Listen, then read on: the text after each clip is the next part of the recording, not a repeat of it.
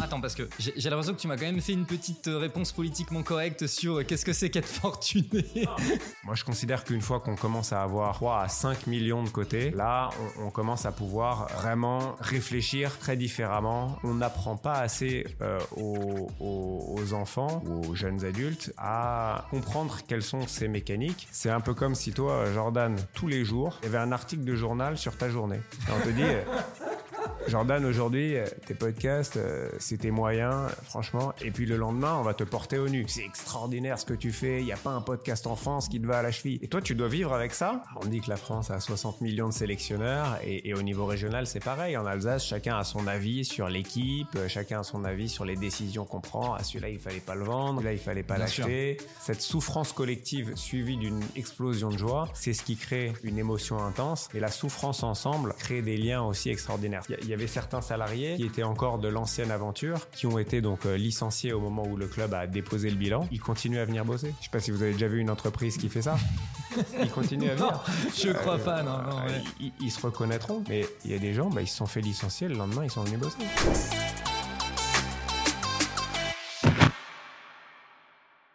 Si vous connaissez pas Pierre-Emmanuel, laissez-moi vous le présenter en bref. Il est gestionnaire de fortune. Il y a 10 ans, il a racheté le club de foot de Strasbourg quand il était en 5ème division.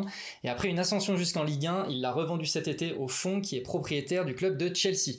Alors bon, moi j'avoue, je suis pas un grand fan de foot et vous allez probablement le comprendre euh, en écoutant l'épisode. Mais aussi bien la gestion de fortune que la gestion de club de foot, c'est des sujets qui m'intriguent pas mal. Ça fait souvent fantasmer les gens. C'est des milieux qui sont un peu secrets, un peu sélects. Donc autant parler de ces sujets avec quelqu'un qui les vit directement de l'intérieur, surtout que son histoire, elle est quand même assez folle. Dans cet épisode, on va donc parler de ce que ça veut vraiment dire être fortuné, des vrais avantages de ce statut, de ce qu'il fait au quotidien pour ses clients, et aussi de la façon d'approcher euh, ce type de public. On va également parler de toute l'aventure du Racing Club de Strasbourg, évidemment, du rachat à 1 euro façon euh, Bernard Tapie jusqu'à la revente euh, il y a de ça quelques mois. Et pour finir, il nous parle de son nouveau projet avec Anaïs Remaoun que j'ai également eu dans ce podcast. Bref, n'oubliez pas de liker, partager, mettre 5 étoiles sur Spotify et Apple Podcast pour remercier Pierre-Emmanuel, et bonne écoute. Globalement, le sujet des gens fortunés, j'ai envie de résumer la chose de cette manière-là. C'est effectivement un milieu très fermé et on en parlait en off avant, très fantasmé. Euh, moi, j'ai deux questions. Alors, je, vais sûrement devoir te rappeler la deuxième question parce que je, je pense qu'il y a de quoi développer sur chacune des deux questions. Mais euh, allez, je commence par la plus simple. C'est concrètement, c'est quoi euh, c'est quoi être fortuné déjà? C'est quoi, la définition qu'on donne à être fortuné? C'est à partir de quel moment en fait on considère que tu es fortuné et que tu peux commencer à prétendre au fait de euh, d'avoir un family office, etc., etc. Et la deuxième chose, c'est comment on en vient à travailler dans ce milieu et à accéder à ce type de personnes? D'accord. Alors, sur, la première question, on, on peut en faire plein de définitions. Il y a quelque chose d'assez euh, d'assez facile à comprendre. C'est que à partir du moment où ce que je gagne suffit à me faire vivre et que je commence à mettre de l'argent de côté, bah, quelque part, c'est le début d'une fortune. C'est le début de, c'est le début d'une réflexion. Alors, euh, les, les- les premières étapes, généralement, les gens le font assez naturellement. Ils se disent bon bah voilà, je vais acheter peut-être une- ma résidence principale Mm. parce que j'ai un peu plus d'argent, ce qui me permet pas forcément de louer, mais ce qui me permet d'acheter. Puis une résidence secondaire. Et en fait, au départ, avec cette première fortune, les gens euh, accèdent généralement à davantage de biens, davantage de confort, et ils se mettent à créer un, un- un univers de vie qui est de meilleure, euh, de meilleure qualité et qui répond à leurs rêves. Euh, et puis il y a une étape euh, d'après, j'allais dire, où quelque part il y en a encore plus et où les gens ont envie de, de, créer davantage, de s'enrichir de nouvelles expériences. Ils ont envie d'investir d'autres secteurs que les secteurs dans lesquels ils sont investis naturellement. Donc, euh, on, a un métier, on est très investi dans son métier, mais on se dit typiquement, bah, j'aimerais bien euh, euh, m'investir dans l'immobilier, c'est quelque chose qui m'intéresse. J'aimerais bien regarder le private equity. Je vois beaucoup de startups. Mon fils, ma fille me parlent d'un univers de startup, mais que je connais assez mal. Bah, j'ai envie d'être un acteur de cet univers-là. J'ai envie de, connaître les nouvelles tendances et j'en ai les moyens. Ça, c'est le, le point de départ de la réflexion que tout le monde peut avoir parce que ça commence à, à- à tous les niveaux, hein, quelque part.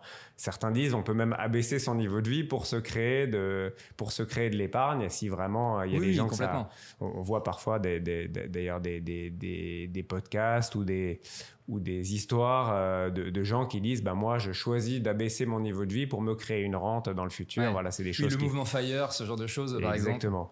Et, et euh, ça, c'est le début. Maintenant euh, moi, moi c'est pas mon marché de base hein. moi je, là j'enchaîne sur la deuxième partie de la question. Mais alors attends parce que j'ai l'impression que tu m'as quand même fait une petite réponse politiquement correcte sur qu'est-ce que c'est qu'être fortuné?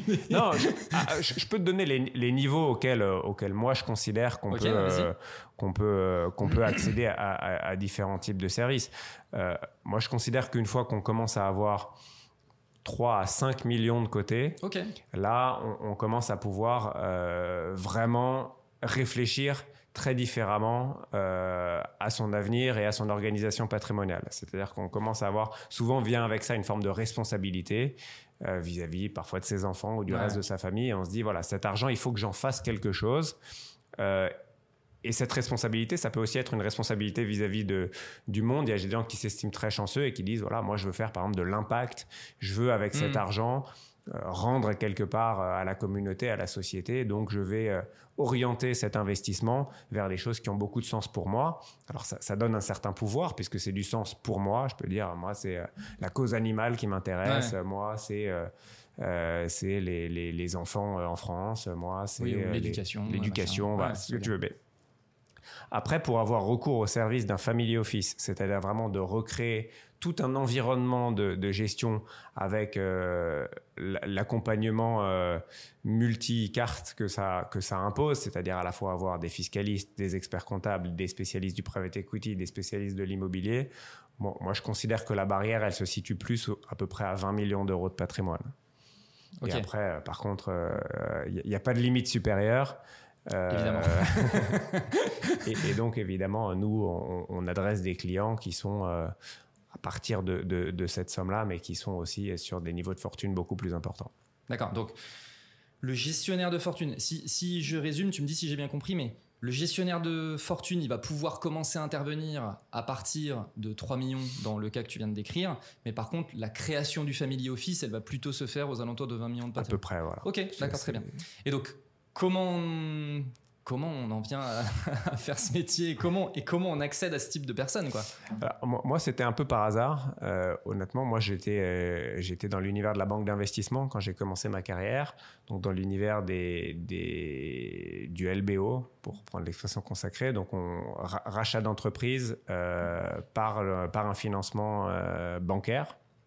Et donc, j'adressais ce marché-là pour des fonds d'investissement qui étaient c'était un milieu qui était, enfin maintenant c'est très développé. À l'époque, quand j'ai commencé ça, il y a une quinzaine d'années, euh, un peu plus, une vingtaine d'années maintenant, euh, c'était un univers qui était euh, balbutiant en France.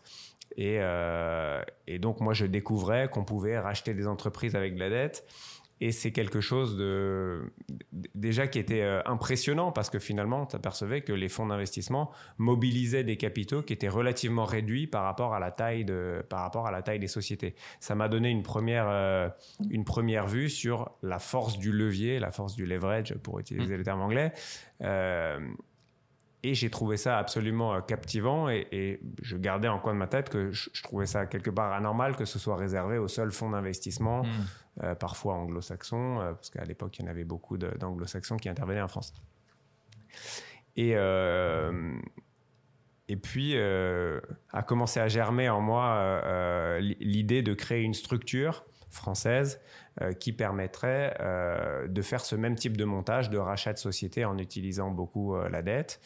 Mais je me suis dit, bah, quelque part, il me, manque beaucoup de choses. J'étais encore un peu jeune. Il me manque euh, l'accès au fonds et il me manque le réseau. Moi, j'avais pas euh, tout ça.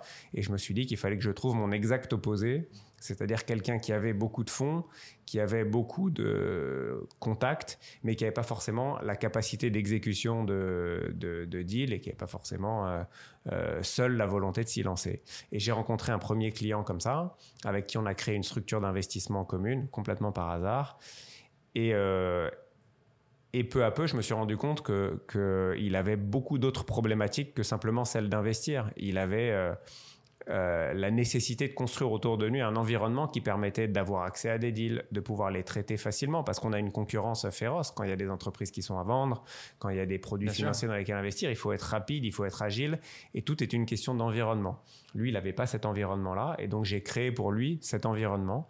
On a été... Euh, on a eu beaucoup de succès dans cette euh, entreprise de, création d'environnement autour de lui, parce qu'il a, c'est un entrepreneur connu et, et respecté.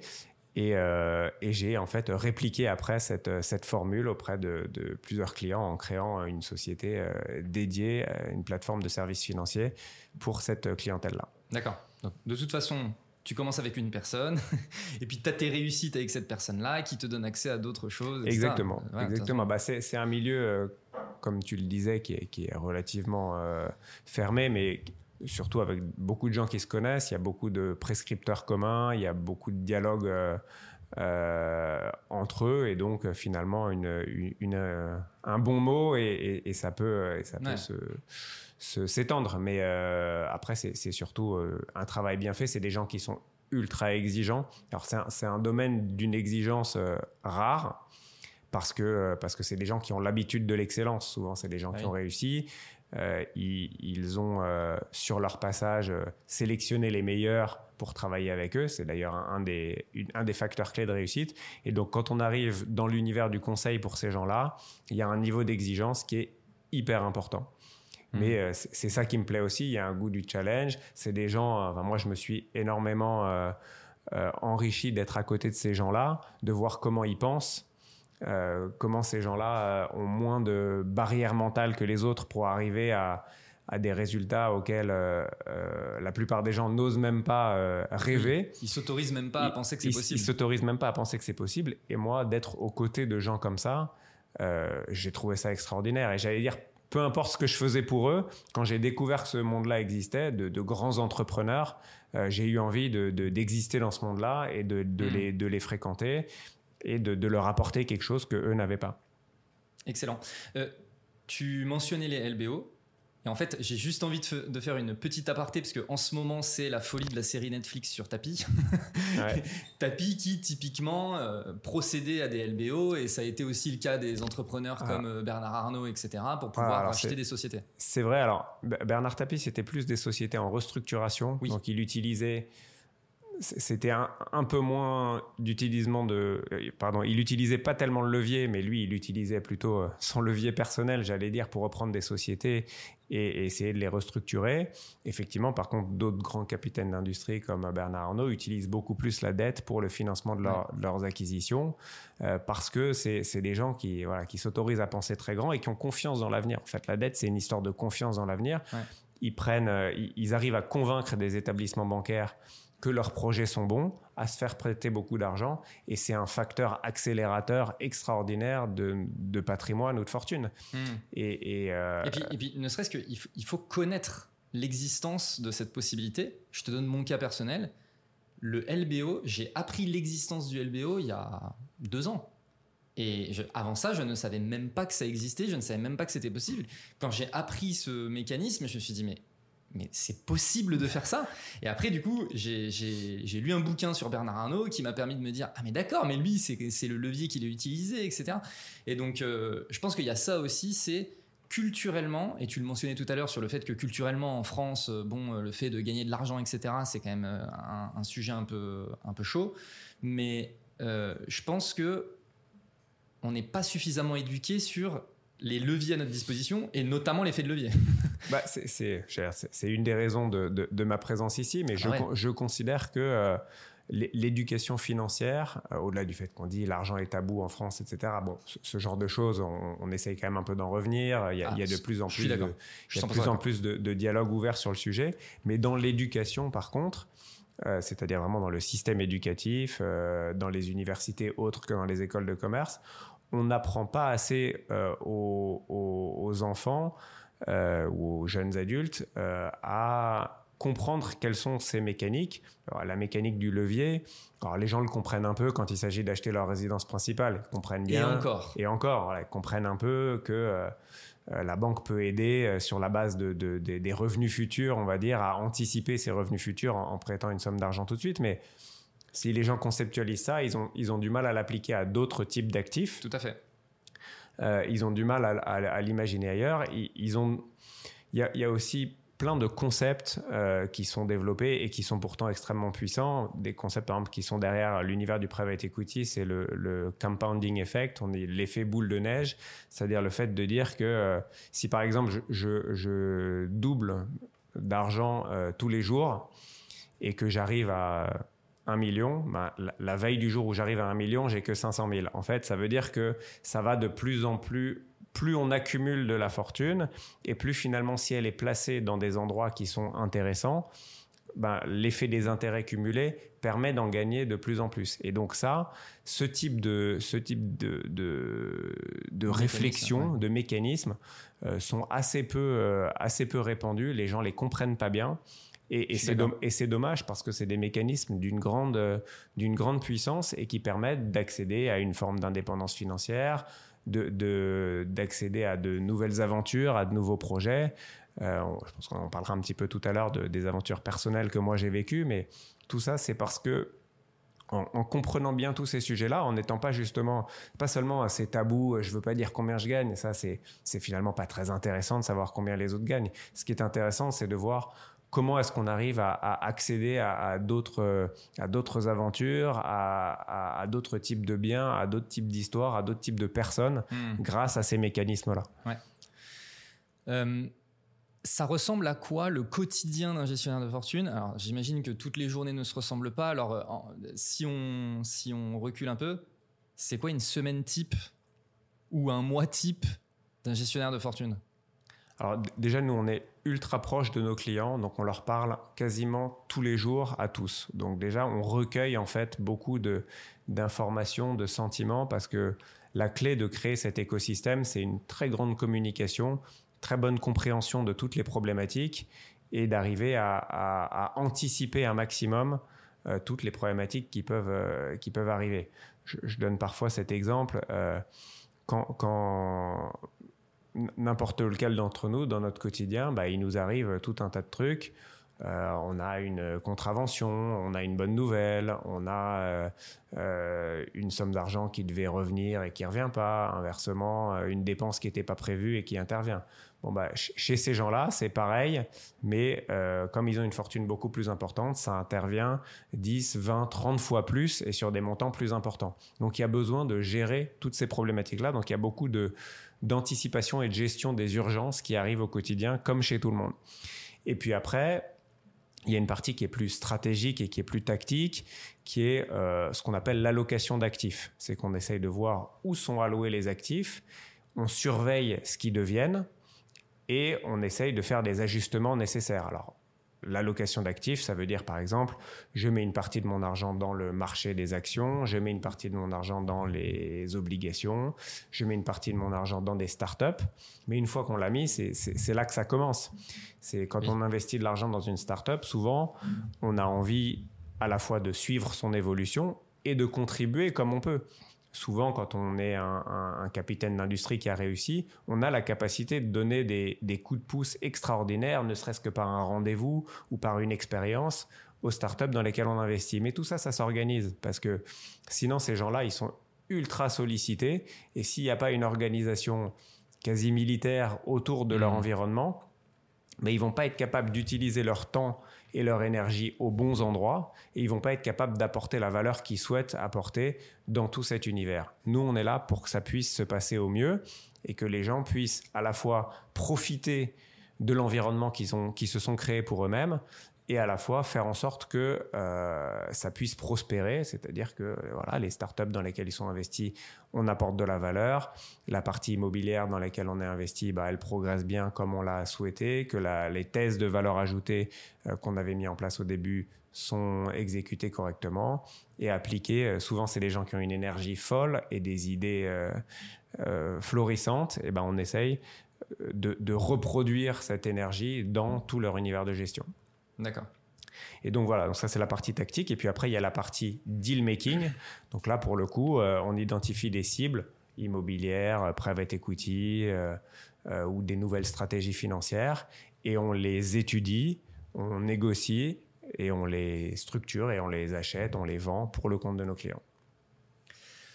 Parmi les euh, que tu as pu identifier dans le passé, moi j'aimerais qu'on puisse revenir du coup sur euh, euh, une grosse histoire que tu as vécue qui est donc avec le Racing Club de Strasbourg. Absolument. Alors, pour refaire euh, l'histoire donc du Racing Club de Strasbourg, alors bah, moi j'avoue que je suis pas particulièrement un passionné de football, donc en fait j'ai découvert cette histoire euh, en échangeant.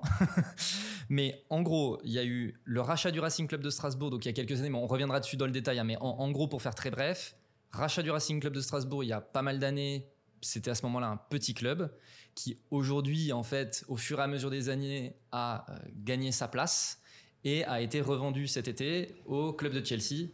J'ai bien ah, résumé C'est presque ça. Ok, vas-y. Déjà, on dirait, que c'est un petit club, c'est un grand club historique euh, du, football français. voilà, moi je suis originaire de Strasbourg, c'est le club. Euh, moi j'ai toujours été passionné de football et c'est le club que je supportais quand j'étais petit, qui a connu euh, en fait une histoire très très particulière et très singulière euh, que, certains euh, stigmatisaient parce que c'était les dérives du football business. Mais en gros, euh, au, début des années 2000, le club a commencé à faire un certain nombre de choix assez hasardeux en, matière de gestion pour arriver à une relégation à la fois sportive puis financière jusqu'en cinquième division. Ça, c'était en 2011. Et euh, c'est à ce moment-là que j'ai contribué à structurer un groupe d'entrepreneurs locaux, donc de la région, qui étaient des passionnés du club et qui ont décidé de reprendre en main, sous la houlette d'un président brillant qui s'appelle Marc Keller, qui est un ancien joueur de football et, brillant gestionnaire aussi. Et autour de lui, euh, on a créé un groupe d'entrepreneurs pour reprendre le club en cinquième division. Alors, il avait à la fois cette histoire, c'est un club qui a été champion de France en 79, donc il avait une histoire de grand club, mais le quotidien de ce club, c'était devenu le quotidien de tous les clubs amateurs, c'est-à-dire bah, des, déplacements euh, en train ou en bus ou chacun avec sa voiture, euh, des stades qui sont des stades de campagne euh, comme on mmh. joue, j'allais dire, au, niveau amateur, avec la buvette sur le côté. Avec la buvette sur le côté, euh, les sandwichs, etc. Et donc il y avait un, contraste saisissant entre l'histoire de ce club et la réalité de ce qu'on vivait, mais quelque part c'est ce qui nous plaisait. Et puis euh, et puis c'était une aventure qui du coup devenait une aventure euh, tangible. On était très loin de, de, de de ce qu'on dit sur le football, du côté football business, euh, un peu, euh, un peu là aussi feutré et, fantasmé. Et on était dans la réalité d'un club, euh, d'un club de, d'un club amateur, tout en ayant quand même des traces de grands clubs. C'est-à-dire qu'on jouait quand même quand on jouait à domicile, on jouait au stade de la Méno, qui est un stade qui, a, qui avait accueilli la Coupe d'Europe, qui a accueilli hmm. l'équipe de France.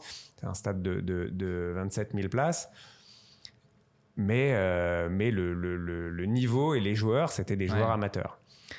Et on a, on a connu euh, très vite une, un succès euh, sportif et populaire sans précédent, puisqu'on battait chaque année dans chaque division les records de spectateurs pour la division concernée en Europe. Donc on, avait, on a eu jusqu'à 20 000 personnes en quatrième division et on a commencé à faire des guichets fermés dans le stade dès le niveau national, donc troisième division français. Et ça, euh, on, ce, mérite-là, euh, évidemment, ça revient aux joueurs aussi parce qu'ils ont réussi à créer un, environnement fantastique. Mais, mais c'est aussi l'aventure, c'est-à-dire qu'on a créé une identification forte entre les supporters et l'équipe d'actionnaires qu'on était. Euh, qui étaient des actionnaires locaux, que des passionnés du club. Et ça, ça venait un peu contraster avec euh, ce que la France était en train de vivre, et notamment au PSG, et avec euh, des, des, investisseurs étrangers hmm. qui prenaient le contrôle des différents clubs en Europe. Et nous, on, on, on était un peu une histoire différente dans cet environnement-là. Et ça plaisait aux gens on a eu beaucoup de presse, beaucoup d'histoires. De, il y a eu des BD qui ont été faites sur, sur cette histoire, donc des, des, Excellent. Des, des, films, des documentaires. Et, et, euh, et, ça, ça a été, euh, ça a été l'aventure d'une vie. Humainement, c'était extraordinaire parce que pour les passionnés de football qu'on était, mais même pas seulement.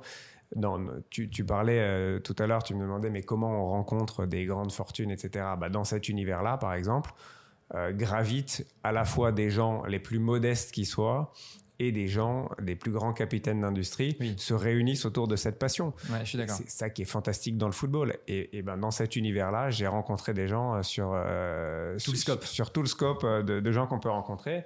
Euh, et, qui sont partagés par la même passion. Et donc tout de suite, ça crée des liens et ça a été une aventure déjà entre nous extraordinaire. Et puis avec, la, avec le public, euh, la ville de Strasbourg et même euh, le public français, ça a été une histoire exceptionnelle qui effectivement a, connu une tournure particulière cet été où, où l'équipe d'entrepreneurs que nous sommes, tout en conservant euh, le contrôle, enfin le management de la société. On a cédé le capital à un fonds d'investissement qui possède aussi le club de Chelsea pour aller vers des nouvelles organisations dans l'univers du football. Ça s'appelle la multipropriété où il y a en fait un même acteur qui possède plusieurs clubs de football pour essayer d'y introduire des logiques euh, de groupe, c'est-à-dire des logiques euh, d'optimisation d'un mmh. certain nombre de paramètres, tout en conservant euh, évidemment une identité euh, locale et régionale forte, un management complètement indépendant, mais en essayant d'avoir une réflexion qui permet d'améliorer de, à la fois la qualité du spectacle pour les, spectateurs, la qualité des infrastructures,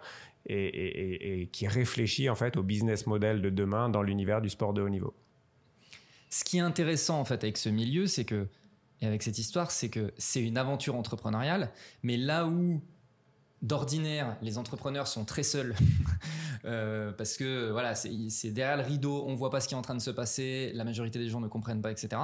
Là, c'est une aventure entrepreneuriale qui se fait en public et qui est encouragée par le public aussi. Absolument. Et, en fait, c'est dingue parce que tu entreprends et tu as un public derrière qui t'encourage. Ah oui, alors pour, pour, utiliser une image que, que, que j'ai ressentie, c'est un peu comme si toi, Jordan, tous les jours, il y avait un article de journal sur ta journée on te dit, euh, Jordan, aujourd'hui, euh, tes podcasts, euh, c'est tes moyens, franchement. Et puis le lendemain, on va te porter au nu. C'est extraordinaire ce que tu fais. Il n'y a pas un podcast en France qui te va à la cheville. Et toi, tu dois vivre avec ça. C'est vrai qu'il y a des jours où on est plus en forme, des jours où on est moins en forme, mais généralement, comme c'est pas écrit dans le journal, ben, on, vit avec beaucoup mieux. Là, il faut savoir gérer cette amplitude.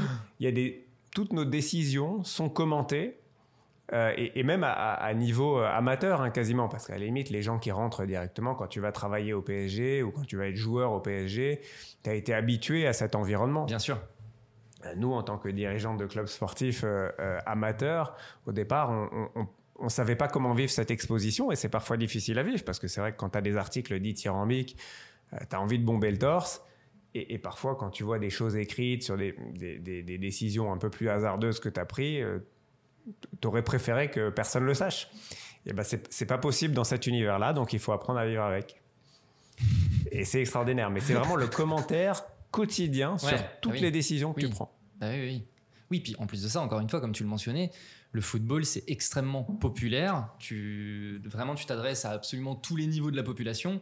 Et donc, naturellement, tout le monde y va de son petit mot. Je veux dire, c'est quand même assez logique. On dit que la France a 60 millions de sélectionneurs. Et, au niveau régional, c'est pareil. En Alsace, chacun a son avis sur l'équipe. Chacun a son avis sur les décisions qu'on prend. Ah, celui-là, il fallait pas le vendre. Celui-là, il fallait pas l'acheter. Euh, et puis la vérité du jour est pas la vérité du lendemain. Et en tant que dirigeant, tu dois garder une, une certaine objectivité et la tête froide, parce que justement, c'est ça qui fait des bons dirigeants, c'est des gens qui sont capables de voir au-delà, qui sont capables d'intégrer la dimension financière aussi bien que la dimension sportive et la dimension humaine. Et ça, euh, bah, les gens qui sont simplement, entre guillemets, supporters, n'ont pas forcément euh, bah, bien sûr. envie, sont pas forcément capables, mais surtout n'ont pas forcément envie de. Oui. eux, la, la, comptabilité de, du club, ça les regarde pas. Eux, ils veulent la meilleure équipe, ils veulent gagner, ils veulent que, que dans les rivalités, euh, on s'impose. On, joue contre Metz euh, ce week-end, il y a une rivalité historique euh, régionale. Bon ben voilà, les supporters, ils, ils, ils font ce qu'il faut pour nous dire ça c'est un match très très important, il faut le gagner. Et on partage évidemment ce sentiment parce qu'on est supporter aussi. Mais euh, on essaye aussi de penser à la pérennité du club. Bien sûr. On, doit penser aussi aux arbitrages financiers qui vont permettre au club d'être là encore dans 10 ans, dans 15 ans et d'être toujours compétitif. Ça, c'est le propre de tous les dirigeants. Mais dans le sport de haut niveau, c'est difficile à faire parce que on est victime de cette pression du quotidien. Je comparerais ça un peu à, des dirigeants qui ont leur société en bourse. Eux aussi, ils doivent penser au long terme. Tout à fait. Et à la fois, le court terme s'impose à eux parce que c'est très commenté. Mais dans le football, c'est presque plus exacerbé parce que c'est émotionnel. C'est ah, il y a une émotion. Ce n'est qu'émotionnel. Hein. Le foot, euh, c'est que de la création d'émotions pour les gens. C'est ça qu'on vend aussi, mais c'est ça qu'on fait vivre aux gens. Oui. C'est euh, des émotions intenses. Euh, je pense qu'il y a, y a pas plus grand créateur d'émotions que le sport euh, aujourd'hui. Je suis d'accord. Euh, évidemment, l'industrie du cinéma, il y a plein d'autres gens qui, qui pourraient, euh, qui pourraient le prétendre, mais, mais avec cette amplitude, j'en connais pas beaucoup. Et l'avantage, contrairement au cinéma, de la réalité. Le, live, la réalité. Puis il y a des histoires, il y a des histoires dans l'histoire. Tous les jours, on peut, on peut faire mettre l'accent sur le parcours d'un joueur, qui sont des parcours Tout à fait. extraordinaires. Toi, tu suis le parcours d'entrepreneur. Euh, bah, quelque part, on, pourrait faire la même chose, et certains le font d'ailleurs, sur des, parcours de joueurs, qui sont des gens euh, qui ont des, des, parcours de vie souvent extraordinaires. Euh, c'est des gens qui sont jeunes déracinés, souvent, euh, même quand ils restent dans leur propre pays, souvent ils doivent quitter jeunes leur famille pour aller dans des, dans des centres de formation où, euh, où finalement euh, il y a une concurrence hyper importante, ils sont loin de leur famille. Et, et, je parle même pas de ceux qui quittent leur pays, parce que parfois ils, ils sont pas nés dans des pays où il y avait des infrastructures nécessaires. Et pour eux, il y a un choc qui est parfois un choc euh, évidemment culturel. Euh, parfois, il y a des météos qui sont très différentes. On voit des, des joueurs qui partent d'Afrique pour être formés en Norvège. Euh, c'est quand même une réalité quotidienne qui est extrêmement différente. Et, et c'est des gens qui ont des parcours de vie extraordinaires. Souvent, on stigmatise, on dit c'est des gens on, on, qui sont pas très intelligents, etc. Moi, je trouve que c'est des gens qui ont une intelligence émotionnelle et une intelligence de vie qui est euh, hors du commun, supérieur à la moyenne.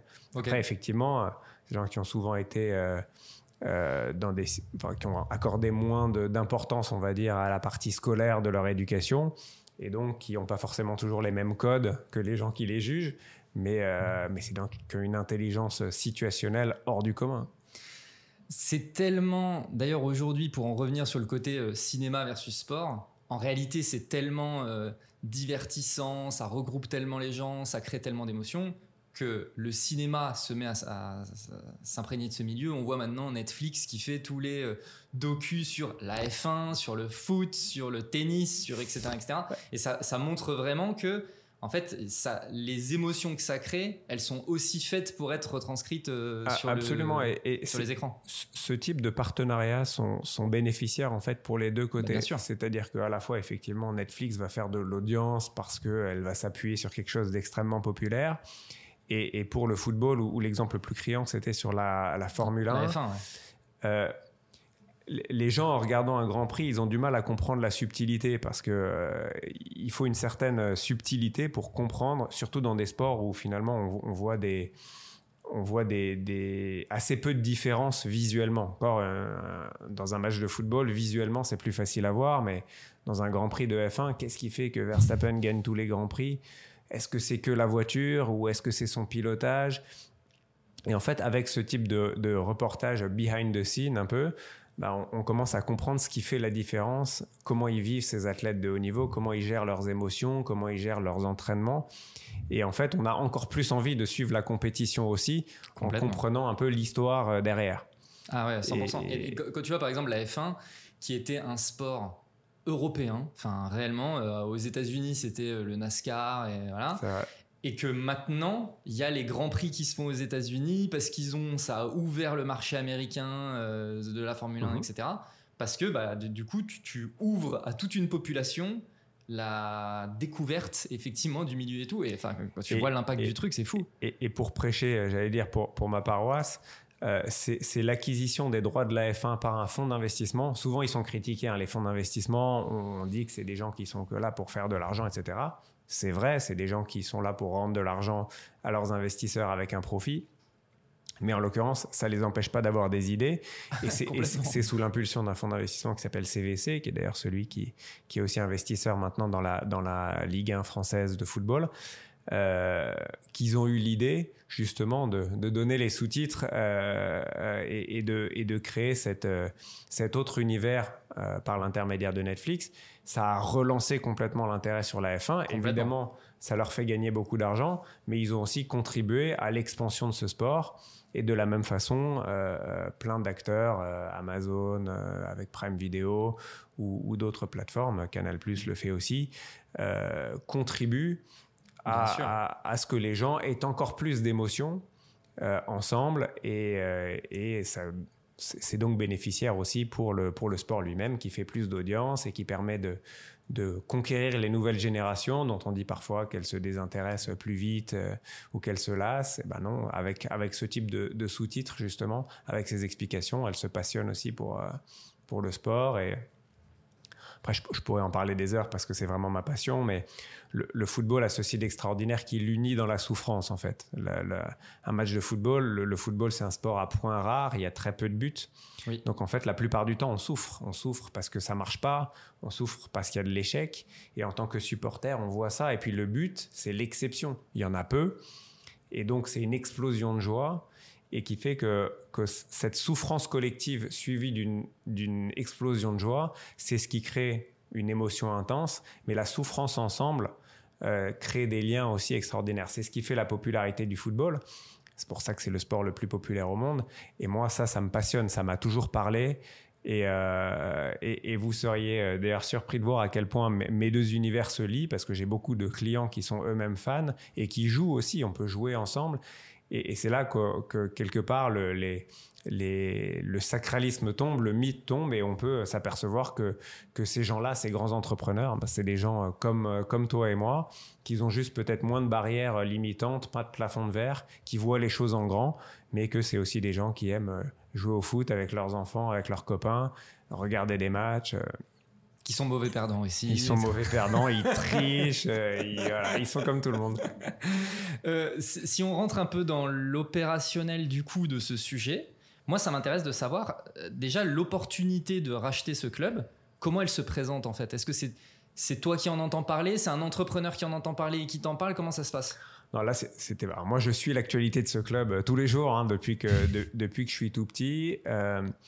Et j'avais, au travers de mes activités professionnelles, euh, travaillé un peu dans l'univers du football et de la finance. Hein. Donc moi, je, suis diplômé en finance, donc ma, ma spécialité, c'est la structuration euh, de, de, montage financier pour racheter des sociétés.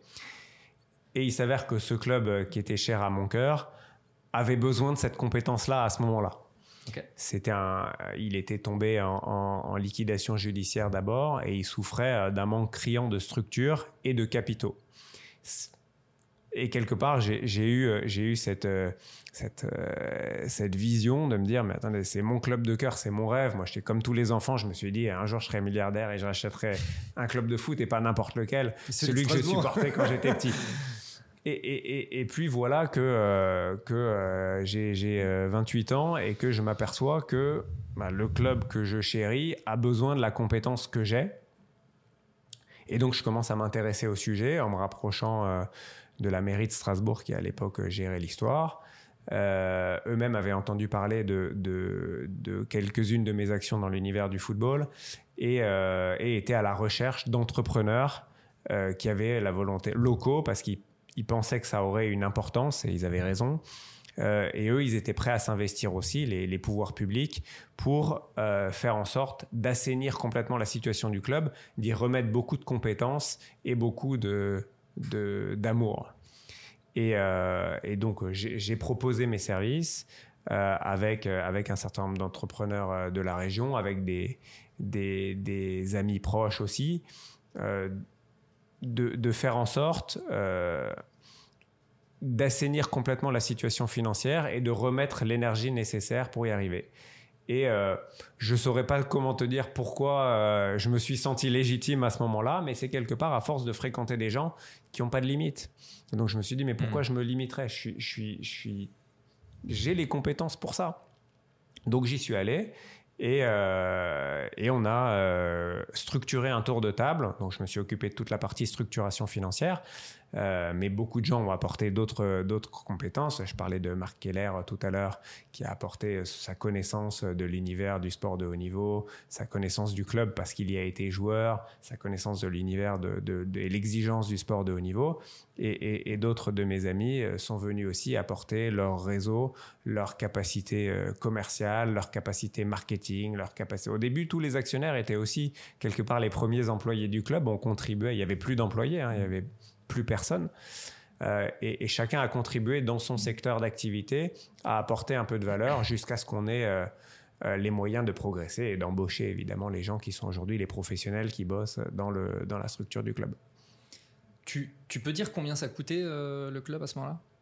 On l'a racheté à 1 euro, c'est assez facile à, compter.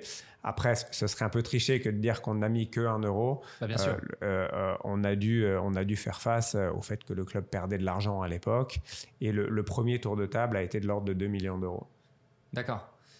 Ce qui n'est pas dingue quand on voit l'argent. Enfin, je pense que les gens qui pensent à l'argent dans le foot, ah oui, on est très loin de penser que qu'on peut euh, qu'on peut devenir actionnaire d'un club de cette euh, histoire, avec cette histoire et de cette envergure, avec finalement une, somme d'argent qui est euh, rassemblable, on va dire, et, et, qui est à taille humaine. C'est vrai qu'aujourd'hui, on voit des milliards pour des clubs anglais ou plusieurs centaines de millions même pour des clubs français c'est une industrie qui s'est beaucoup professionnalisée. C'est ce, ce, qui explique que les, les, les chiffres sont impressionnants maintenant.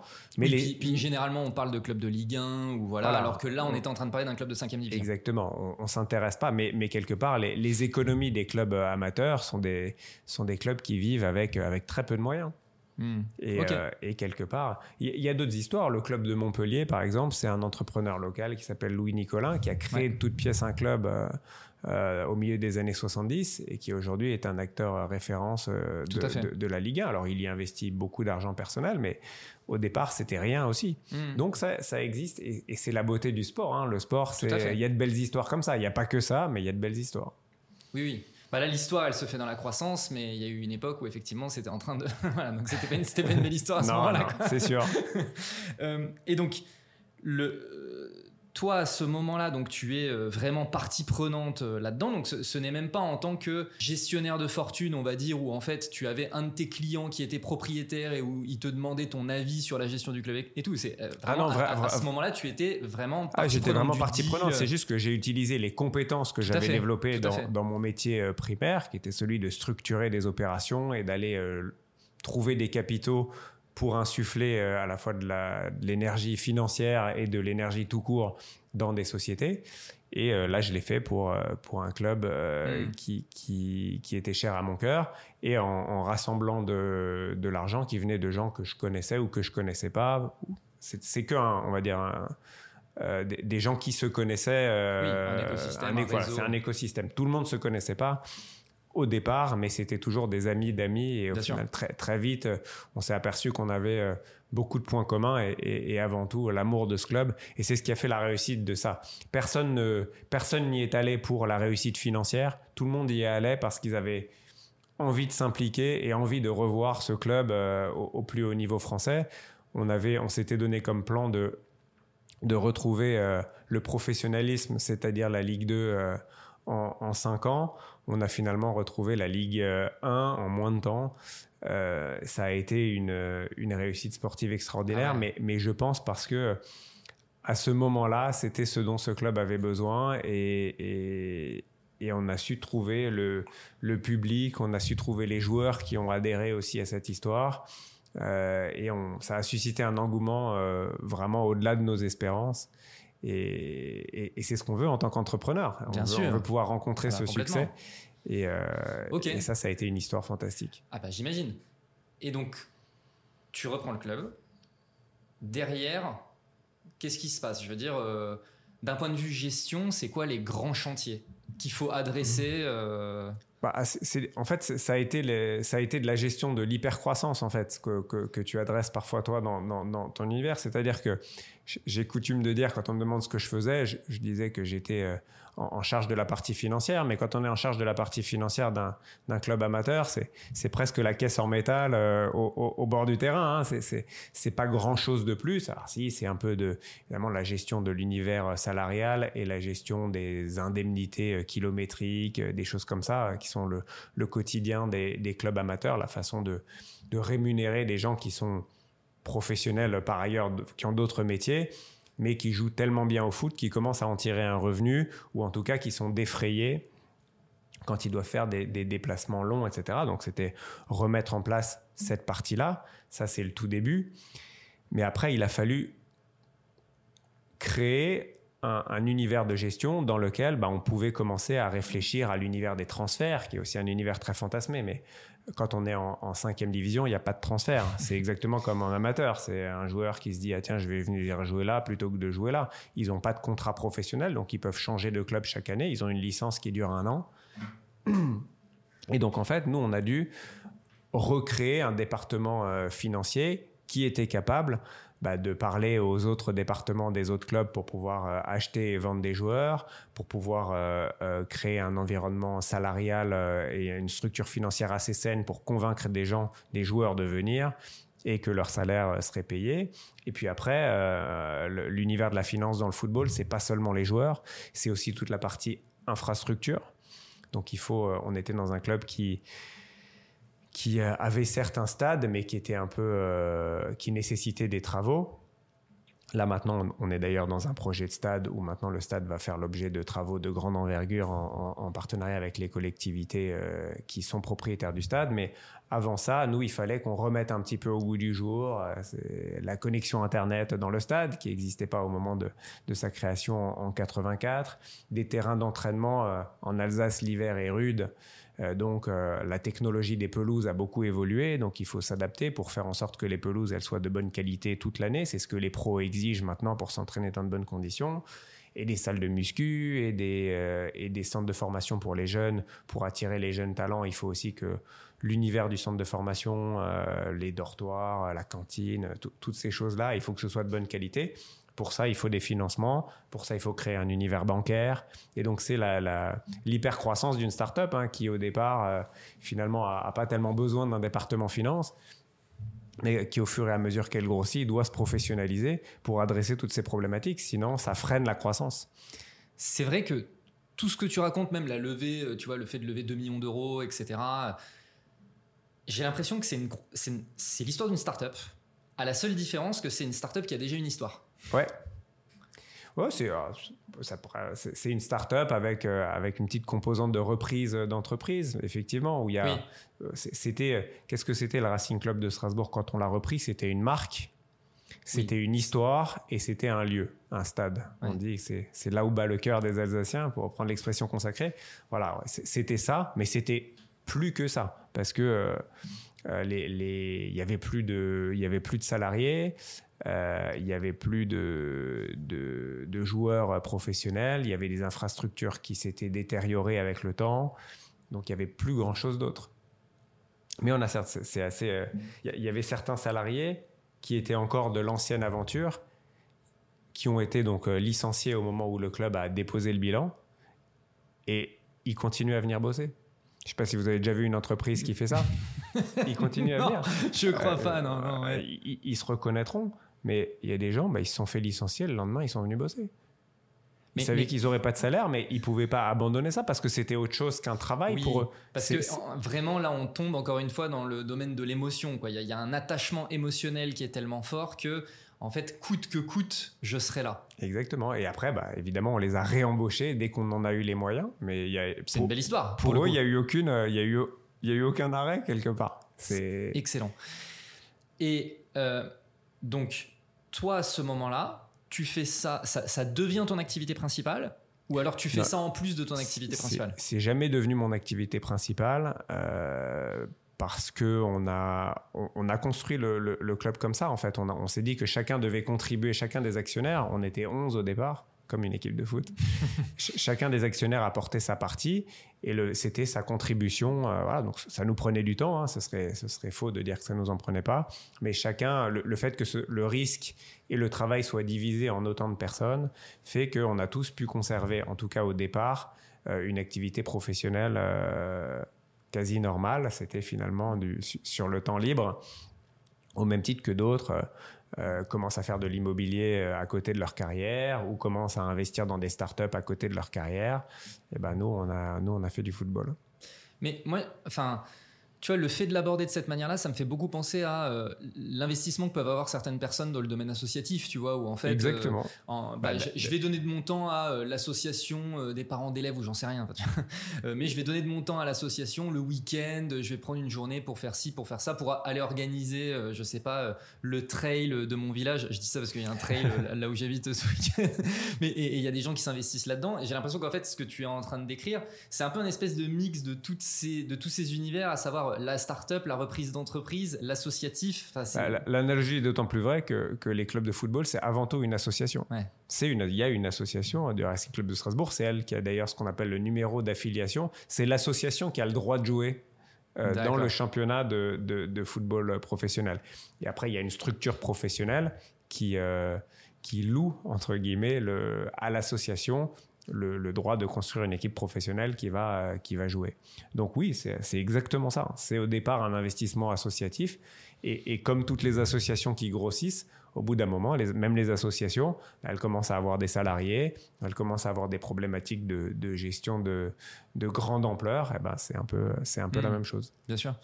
Et donc, fast forward euh, jusqu'à euh, cet été, donc il y a un moment donné, que, comment ça se passe du coup, ce, moment où, bon, vous enchaînez les succès, hein, il, faut, il faut le dire hein, quand même, vous enchaînez les succès, et puis donc il y a un moment donné, vous êtes approché par ce fonds d'investissement, c'est vous qui allez euh, chercher l'appui d'un fonds d'investissement? En fait, quand, on est euh, propriétaire d'un club de football, euh, on considère, et d'ailleurs les supporters considèrent aussi que le club ils en sont presque aussi propriétaires. Hmm. Nous, en, tant que propriétaires, nous, on s'était toujours dit, on veut pas prendre en otage le club. Euh, on veut que le club puisse toujours progresser. Et nous, ce qu'on s'était dit, c'est qu'on pouvait lui rendre son statut professionnel. C'était ça qu'on s'était dit qu'on pouvait faire. On a fait finalement beaucoup plus que ça, parce qu'on a réussi non seulement à, de, euh, ramener le club en première division, et à le pérenniser sportivement. Il n'empêche que euh, il faut regarder l'environnement dans lequel on est. L'environnement dans lequel on est, il est de plus en plus concurrentiel avec des actionnaires toujours plus puissants. On parlait des fonds d'investissement, qui fait que la concurrence, les budgets euh, sont de plus en plus importants dans l'univers de football avec des gens qui investissent beaucoup. Ça, c'est le premier élément. Le deuxième élément, c'est qu'il y a aussi toute une partie d'infrastructure, on en parlait un petit peu euh, tout à l'heure, qui nécessite beaucoup d'argent aussi. Donc les collectivités locales euh, sont très impliquées dans le sujet et, ont voté euh, des travaux d'envergure à Strasbourg pour le stade. Mais il n'y a pas que le stade. Il y a aussi euh, le centre d'entraînement, il y a aussi l'académie donc pour, pour les jeunes. Et tout ça, ça nécessitait un apport d'argent frais qui est euh, on va dire, sans commune mesure avec ce que des personnes physiques peuvent apporter. C'est vraiment des structures, sauf de, quelques exceptions, mais considérer que des acteurs de l'univers euh, des fonds d'investissement étaient plus à même d'apporter des sommes d'argent suffisante pour améliorer les infrastructures. Cette amélioration des infrastructures, c'est ce qui pérennise le club. C'est ce qui fait que des meilleurs joueurs veulent venir parce que les conditions d'entraînement et de progression pour eux sont bonnes. C'est ce qui fait qu'il y a plus de supporters qui peuvent venir au stade et donc que les revenus du club sont plus importants et donc qu'on peut euh, acheter ou, proposer des salaires à des joueurs de meilleure qualité et faire en sorte que l'ensemble progresse. Et, au bout d'un moment, on considérait que l'équipe qu'on constituait était plus la, meilleure équipe pour amener le stade, euh, pour amener le club au niveau supérieur. Pas forcément du point de vue managérial, puisque Marc euh, est resté aux commandes du club, euh, et ça c'est une excellente chose parce que c'est pour moi un des meilleurs dirigeants du football français. Mais par contre, il fallait un actionnaire qui ait la capacité et la volonté d'injecter de l'argent dans le club pour pouvoir franchir une étape. C'est exactement comme un investissement dans une société. Une société qui dit, bah, à un moment donné, j'ai besoin de lever des fonds parce que j'ai besoin d'accélérer ma croissance, j'ai besoin d'acheter de nouvelles machines pour pouvoir produire euh, en plus grand nombre et, euh, et, progresser. Et progresser en tant que société, faire progresser les gens qui sont dans ma société. Et ben, c'était exactement ça. Et donc, on, on, a, euh, on a commencé à regarder l'environnement pour voir quel, était le, quel serait le meilleur acteur pour nous accompagner. Et on a trouvé euh, donc ce fonds Clear Lake, qui est aussi propriétaire de Chelsea et qui avait la volonté euh, d'investir dans le football français tout en étant extrêmement respectueux de l'institution qui était Strasbourg, qui nous a donné toutes les garanties nécessaires parce qu'on a vu beaucoup de choses dans le football et parfois des histoires qui se passaient pas très bien. Encore maintenant, eux, c'est des gens qui avaient euh, les ressources pour, euh, pour pouvoir euh, mettre en place le plan qu'on avait, qu'on avait choisi pour le club. Et d'ailleurs, aujourd'hui, on est, enfin, ils, ils, ont respecté à la lettre ce qu'ils avaient, ce qu'ils avaient dit et ça continue. Ok. Dans ce, dans toute cette histoire de croissance et là de revente, capital, etc. Est-ce que en, en tant qu'actionnaire, donc au début voilà c'est très associatif comme tu disais, donc il y a de l'argent qui est investi, euh, personne ne gagne de l'argent, etc. Est-ce qu'il y a un moment donné où euh, tout de même il y a cette euh, il y a cette approche capitalistique où tu, tu te mets à gagner toi de l'argent de cette histoire ou tout ça? Jamais au cours de la vie du deal, on a, gagné de l'argent euh, parce qu'on réinvestissait tous les profits toujours dans la croissance, de, dans la croissance de du club et donc en fait dans l'amélioration de l'effectif joueur parce qu'il y avait un univers toujours plus compétitif et parce qu'on n'était pas là pour ça. Honnêtement, on avait un engagement, euh, on prenait tous énormément de plaisir on, s'était dit qu'on n'était pas là pour l'argent et, euh, et on l'a vraiment pas fait pour ça. Donc on n'a jamais tiré un centime de, de dividendes ou de rémunération même sous quelque forme que ce soit. C'était vraiment une aventure humaine avant tout. Maintenant, euh, on était actionnaire et, on avait conscience qu'on avait créé beaucoup de valeur. Après, on ne sait jamais, hein, comme dans toutes les sociétés, on ne sait jamais à quel moment et s'il y aura de la liquidité et dans quelles conditions. Euh, mais euh, évidemment, on a pris conscience à un moment donné qu'on avait, qu'on avait créé de la valeur et que peut-être qu'un jour, il y aurait un acteur qui serait prêt euh, à nous racheter et non seulement investir dans le club, mais aussi quelque part nous récompenser financièrement, parce qu'on a eu beaucoup d'autres récompenses, mais nous récompenser aussi financièrement de ce qu'on a fait.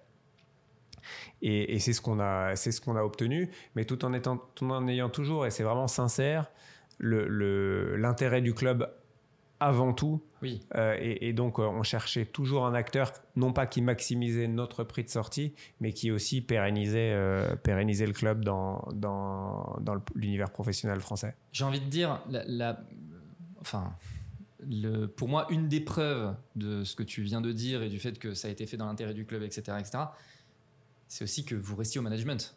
Absolument. C'est, ça a été quelque chose d'important pour nous parce que c'est un, c'est un gage de, continuité euh, et c'est un gage que les nouveaux actionnaires euh, avaient envie de conserver l'image régionale du club et aussi euh, la qualité du management qu'on avait et toutes les réussites qu'on avait emmagasinées ces, ces 12 dernières années. Ça, nous, ça nous aurait choqué de tomber sur un actionnaire qui ne veuille pas capitaliser sur ça. Ça aurait été un peu bizarre. Et là encore, c'est pareil dans l'univers des entreprises un peu plus classiques. Euh, c'est pas parce qu'il y a des fonds qui arrivent qu'on va mettre dehors le créateur ou le gérant de la boîte. Ce serait un peu bizarre et ce serait un mauvais signal à envoyer euh, à toute la société de dire bah, quelque part on va faire table rase du passé et, recommencer à zéro parce qu'on est meilleur que tout le monde. C'est pas le type d'acteur qu'on voulait et, et c'est pas le type d'acteur qu'on a choisi. Ok. Les prochaines étapes pour le club, c'est quoi? Il y a des gros enjeux d'infrastructure. Donc là, les, travaux du stade ont commencé. Donc c'est de, bah, d'accompagner, euh, de, on va dire de, construire ce stade. Et, construire un stade, c'est pas seulement faire des travaux, c'est aussi qu'il va être plus grand. Donc il faut construire une communauté qui est plus importante de gens qui vont venir au stade. C'est améliorer l'expérience euh, client, c'est-à-dire l'expérience du supporter. Euh, Strasbourg, c'est un club qui a comme particularité euh, d'ouvrir ses portes plus de trois heures avant les matchs et de les fermer plus de trois heures après. C'est unique en France. C'est une culture plus anglo-saxonne ou germanique où les gens ont cette habitude-là.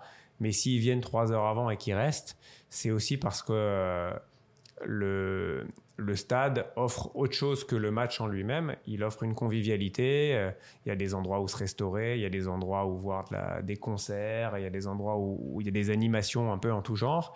Et donc, bah, on, travaille sur tous ces sujets-là pour améliorer, pour donner aux gens euh, d'avoir envie d'être en contact avec le club avant le match et après le match, mais pas seulement, parce qu'on crée une fan zone qui sera ouverte aussi à d'autres moments de la semaine. Il y aura des concerts, il y aura des, des, re- re- des retransmissions d'autres événements sportifs. Donc on a envie que le club existe en dehors des jours de match, et en particulier des jours de match à domicile. hein. C'est finalement qu'une fois tous les, à peu près tous les 15 jours. Donc on a envie d'avoir une interaction avec notre communauté, pour employer des termes de start-up, qui est plus régulière. Et, euh, donc on travaille, euh, on travaille là-dessus. Ça c'est vraiment un aspect fondamental. Et puis il y a toujours le sportif, hein, améliorer l'équipe, euh, avoir un bon classement. Il faut évidemment éviter de, de, de redescendre en Ligue 2, même si chaque année il y a des clubs qui descendent, chaque année il y a des clubs qui montent. Mais euh, nous, on essaye d'avoir une, sécurité sportive ou d'avoir un effectif qui nous permet de jouer plutôt le haut de tableau que le bas de tableau. Et c'est l'ambition euh, affichée par les nouveaux actionnaires qui ont mis les moyens cet été pour améliorer l'effectif et pour qu'on puisse jouer les premiers rôles. On fait un début de saison euh, où on a, pris des, points. Donc on est, dixième, je crois, aujourd'hui. Donc on est, on est dans cette logique de regarder plutôt vers le haut que vers le bas. Bon, moi je te le disais, je suis pas particulièrement passionné de foot, mais cette conversation en fait, elle me donne envie. Tu vas devenir supporter, tu vas voir. En fait, elle, elle me donne envie de m'intéresser au club de Strasbourg, etc. Et tu vois, ça me donne limite envie de venir au stade parce que là, le côté tu, tu es convivial, le etc. bienvenu. Non mais voilà, enfin, vraiment, ça, ça- ça donne vraiment envie. Et, ça me fait penser effectivement à, euh, tu vois, on parlait de Netflix, euh, tout ça. Moi, j'ai jamais compris le délire de la F1 jusqu'à euh, me mettre devant la série euh, de Netflix. Et euh, du coup, ça- je me disais, ah, mais ça me donne envie d'aller voir un grand prix, Ouais. etc. Et là, tu vois, cette discussion, elle me donne ces envies-là aussi. Je me dis, ah, mais moi aussi, j'ai envie de vivre ces émotions, etc. Tu Bah, J'espère que ça donnera envie à toi et à toute ta communauté. Oui, J'espère aussi. En plus, Euh, tu peux visiter la région qui est magnifique. Oui, c'est vrai. Alors là, par Ouais. contre, pour le coup, je suis déjà allé dans la région, je peux confirmer. Euh, si on sort donc un petit peu, donc euh, on, a, on a fait le, le- le tour de ce sujet-là. Pour moi, le dernier chapitre à ouvrir, c'est euh, donc en parallèle de tout ça, tu avais ton activité professionnelle qui a continué d'évoluer, etc. Pour moi, le dernier euh, chapitre, c'est les prochaines étapes pour toi aussi euh, de ce côté-là. Et donc, on, on a mis- été mis en relation par euh, Anaïs, euh, qui, avec qui tu es associé. Absolument. Et, et donc, on a eu l'occasion de parler du fait que vous, vous, vous aviez monté, hein, c'est lancé, C'est un, lancé. un incubateur de marchands de biens. Absolument. Les- L'idée générale, aussi bien Anaïs que moi, on travaille pour des grands professionnels, soit dans l'univers de la finance, soit dans l'univers de l'immobilier uniquement. Et, on a la volonté de, faire en sorte que tout le savoir-faire, tout l'écosystème qu'on a, soit accessible aussi à des gens qui veulent se lancer, euh, qui n'ont pas forcément les mêmes, euh, les mêmes ambitions au départ, qui n'ont pas forcément les mêmes moyens que euh, ces grands clients entre guillemets qu'on a, mais on veut faire bénéficier du même écosystème à tous les gens qui ont l'énergie et la motivation de se lancer. Pourquoi l'univers du marchand de biens? Parce que c'est vrai que l'immobilier, c'est une classe d'actifs en France qui est appréciée. Euh, les, gens euh, euh, la connaissent ou en tout cas connaissent son existence.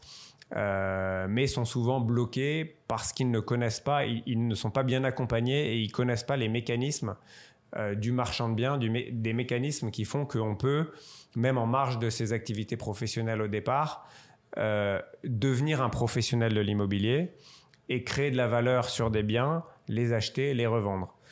Pour faire ça, il faut être accompagné, il faut avoir un écosystème, il faut comprendre comment les banques fonctionnent. Les banques, une même banque peut appréhender de façon complètement différente en fonction de l'histoire qu'on lui raconte euh, l'achat d'un même bien.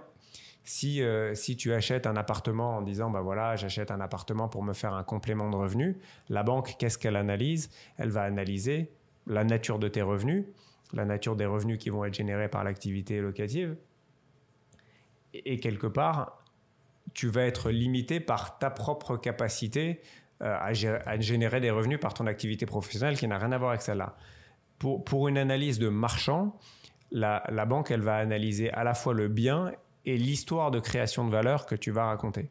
Par exemple, euh, tu peux dire, ben, moi je trouve que les, les rez-de-chaussée à Paris, c'est moins bien valorisé que, euh, que les quatrièmes étages. Et pourtant, j'ai une population qui vieillit.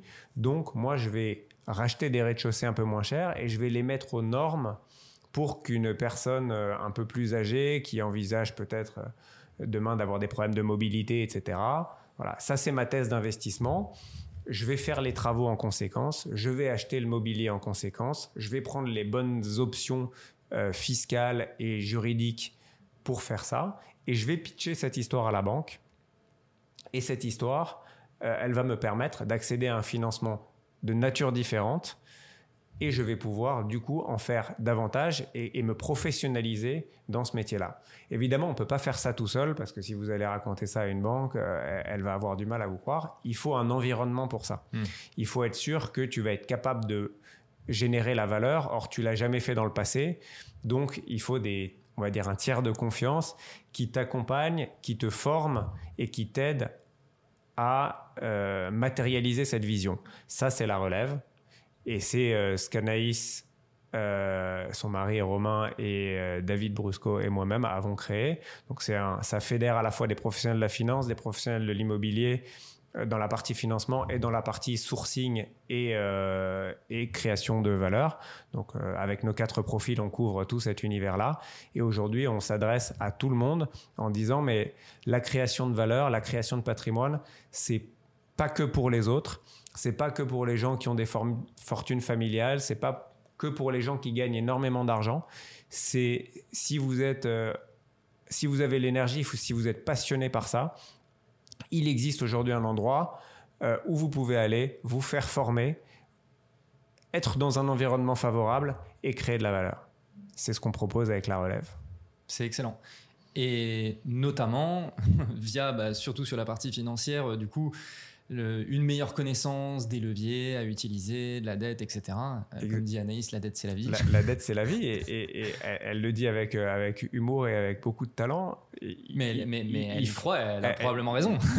Mais c'est vrai, on, a, on a autour de nous beaucoup d'histoires de gens qui, qui, finalement pensent en grand et qui se disent mais c'est la banque qui va faire le, le relais quelque part entre ce que je pourrais faire sur mes fonds propres et euh, la, vision que je peux avoir. Il y a des visions qui, qui, ne, qui ne fonctionnent que quand elles sont vues en grand.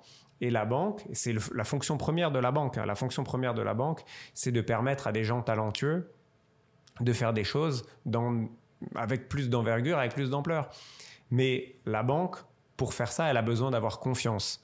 L'écosystème de la relève, c'est de créer l'écosystème de la confiance pour rassurer la banque, mais pour aussi rassurer euh, les locataires, les acheteurs, les vendeurs. Il faut rassurer tout le monde. C'est un univers professionnel.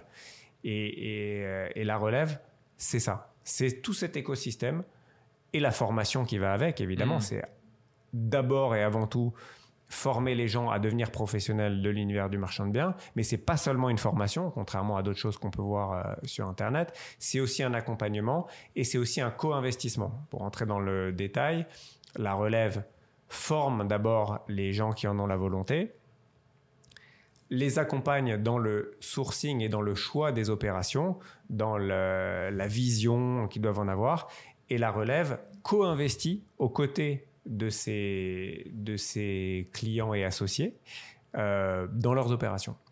Ok. C'est un modèle unique et jamais vu en France aujourd'hui.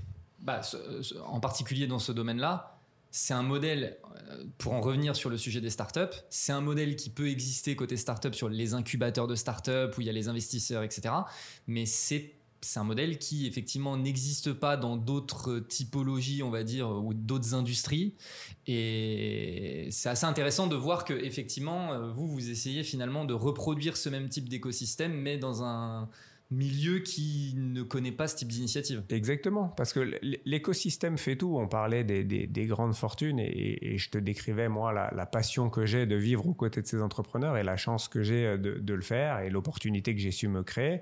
Ben, quelque part, l'écosystème fait beaucoup. On, parlait euh, tout à l'heure ensemble du fait que ben, y a des gens qui ont la chance de naître, non pas forcément avec de l'argent, mais ils naissent dans un écosystème où ils voient beaucoup de réussite, donc ils voient grand et d'autres qui n'ont pas cette chance-là, qui n'ont pas les exemples de réussite et qui finalement euh, n'ont du coup pas cette vision d'eux-mêmes, de leur capacité. Et tout le monde a de la capacité à faire le marchand de biens s'ils le souhaitent, s'ils sont passionnés par l'immobilier. Nous, on a une autre initiative en private equity.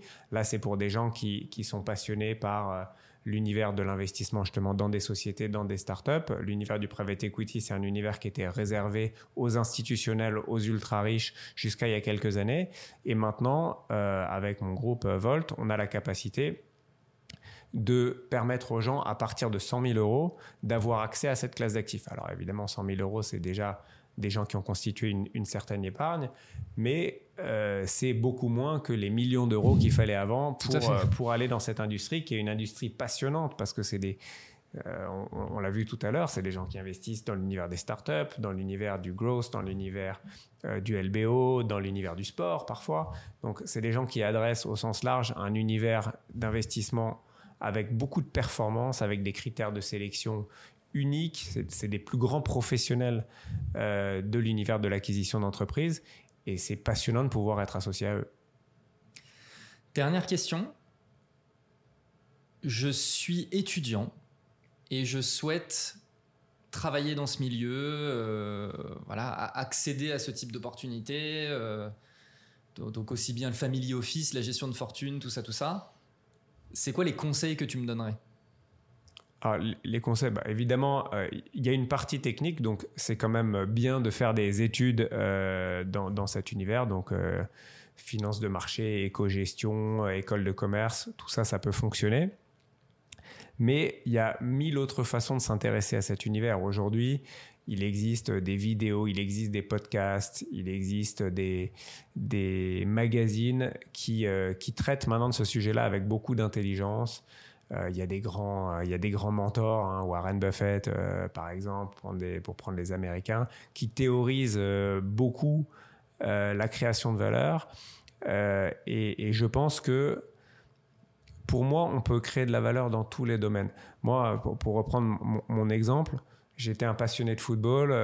ma, mère me disait que j'ai appris à lire dans, dans l'équipe. Je, ne pensais pas un jour en faire quelque chose de professionnel, mais quelque part, j'en avais une vision passionné, mais professionnel quand même. Je m'intéressais à tout l'univers du football, pas seulement au jeu. Je m'intéressais à euh, comment sont rachetés les clubs, comment sont structurés les clubs, juste parce que ça m'intéressait. Et puis, c'est ce qui m'a permis de me sentir légitime au moment où l'opportunité s'est présentée. Ben, je pense que dans l'univers de l'investissement, c'est la même chose. On peut s'intéresser, on peut gérer par exemple online des petits portefeuilles, euh, même sans argent, vraiment juste en disant, bah, tiens, si j'avais 10 euh, 000 euros, je l'investirais dans telle, euh, telle, telle classe d'actifs. Classe d'actifs. et, et, je regarde, voilà, je, je peux faire, je peux regarder comment cette classe d'actifs évolue, si mon choix a été bon, s'il n'a pas été bon, pourquoi, dans toutes les écoles de commerce aujourd'hui, il existe des clubs d'investissement. Euh, voilà, il, existe euh, des, startups euh, aujourd'hui. Je pense par exemple à, Goliath, qui est une startup dans laquelle on est investisseur, qui aujourd'hui propose des investissements dans des actions avec une appli extrêmement ludique et qui permet aussi de comprendre, de suivre des, grands, des grands gérants, de voir comment ils travaillent. Euh, et, c'est des, exemples à suivre.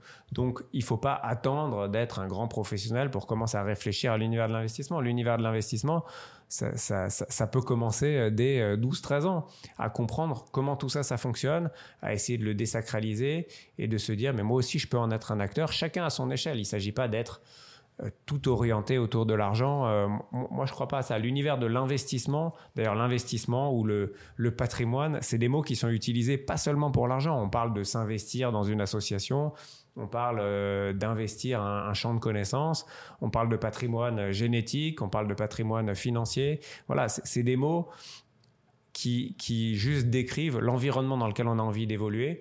Et moi, je crois beaucoup à ça parce que je me le suis appliqué à moi-même, mais aussi parce que j'ai vu des très grands entrepreneurs, des très grands capitaines d'industrie, euh, qui sont pas des gens qui sont nés euh, comme ça, c'est des gens qui se sont faits, et ils se sont faits parce qu'ils pensaient en grand et parce qu'ils se sont intéressés aux choses et qu'ils ont cru en eux-mêmes. Et, c'est ce que j'essaye d'encourager à la fois euh, dans mon univers de base des family office, mais ce que j'essaye aussi de démocratiser au travers des, différentes actions dont on a parlé. Super. Eh bien, Pierre-Emmanuel, merci beaucoup. Merci à toi de m'avoir reçu. Euh, merci beaucoup d'avoir partagé tout ça. Euh, eh bien, écoutez, si vous êtes encore en train d'écouter à ce moment-là, bah déjà merci euh, d'avoir suivi tout cet épisode. et puis du coup, je vous laisse bah, mettre un like, un commentaire, partager tout ça, tout ça, mettre 5 étoiles sur Spotify, Apple Podcast. Voilà, il y a Mohamed là-bas qui me fait signe, ne l'oublie pas les 5 étoiles. je l'oublie tout le temps. Et puis, on se dit à la semaine prochaine pour un prochain épisode. Merci beaucoup. Merci. Just do it! Don't let your dreams be dreams. Yesterday, you said tomorrow. So just do it! Make your dreams come true! Just do it!